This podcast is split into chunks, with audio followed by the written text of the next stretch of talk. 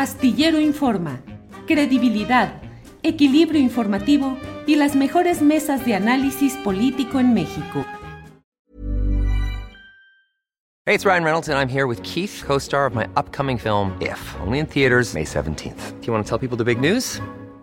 All right, I'll do it. Sign up now and you'll get unlimited for $15 a month in six months of Paramount Plus Essential Plan on us. Mintmobile.com slash switch. Upfront payment of $45 equivalent to $15 per month. Unlimited over 40 gigabytes per month. Face lower speeds. Videos at 480p. Active Mint customers by 531.24 get six months of Paramount Plus Essential Plan. Auto renews after six months. Offer ends May 31st, 2024. Separate Paramount Plus registration required. Terms and conditions apply if rated PG. Many of us have those stubborn pounds that seem impossible to lose, no matter how good we eat or how hard we work out. My solution is PlushCare. PlushCare is a leading telehealth provider with doctors who are there for you day and night to partner with you in your weight loss journey. They can prescribe FDA-approved weight loss medications like Wagovi and Zepbound for those who qualify. Plus, they accept most insurance plans. To get started, visit plushcare.com slash weight loss. That's plushcare.com slash weight loss. Pepe, y el otro tema que está ahorita en plena ebullición, el relacionado con estas publicaciones en las cuales se habla de la entrega de millones de dólares, cuando menos dos millones de dólares, a la campaña del entonces candidato en 2006, Andrés Manuel López Obrador. Eh, ¿Qué opinas de lo que se está planteando en ese tema, Pepe?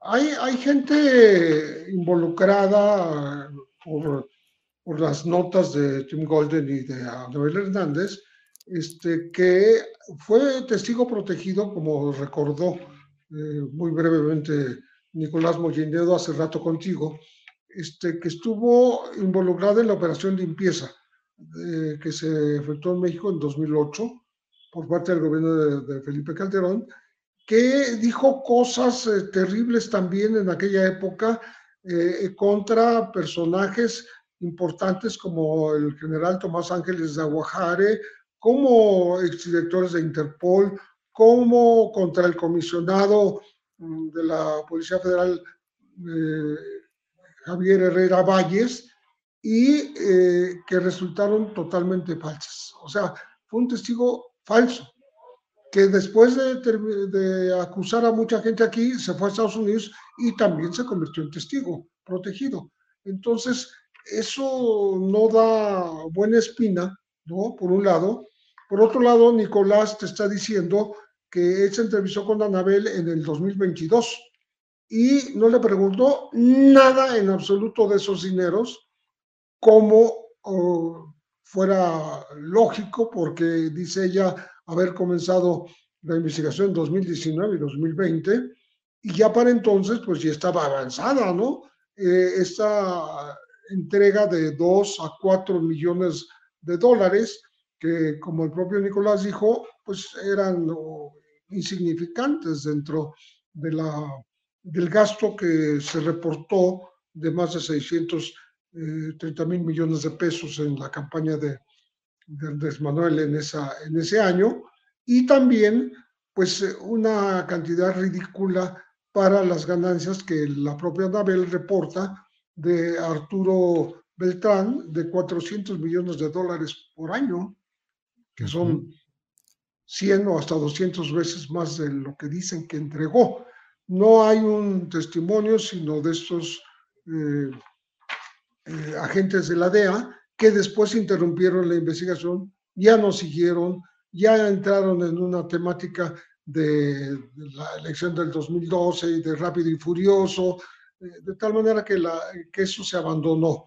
Es, es una investigación abandonada y se resucita justamente en el 2024.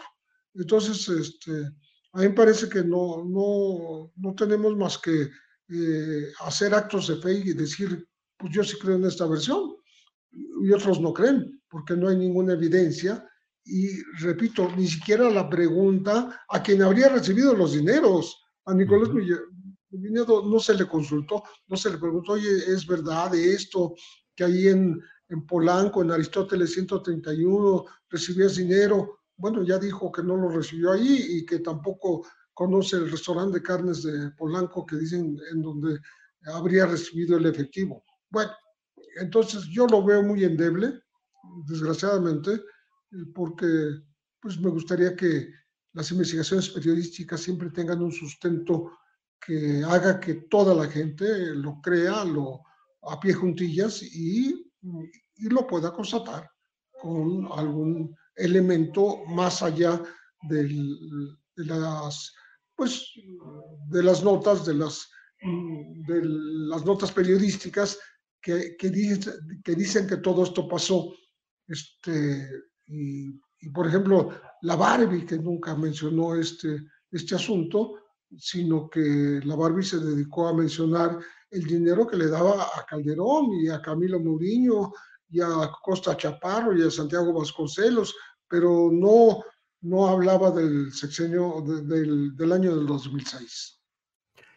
Y sin embargo, Pepe, veo, leo, escucho una serie de señalamientos en medios de comunicación de México que dan como un hecho, que de manera contundente dicen que hay, eh, eh, prueban en Estados Unidos eh, entrega de dinero del narco a campaña de AMLO en 2006. Es decir, no hay eh, la lectura periodística adecuada de darle el contexto real, porque el propio trabajo de Tim Golden, por ejemplo, pues comienza con interrogación, no lo establece como un hecho contundente y además el hecho de que no alcanzó eh, el nivel de que se procediera una investigación más adelante del propio poder estadounidense, Pepe.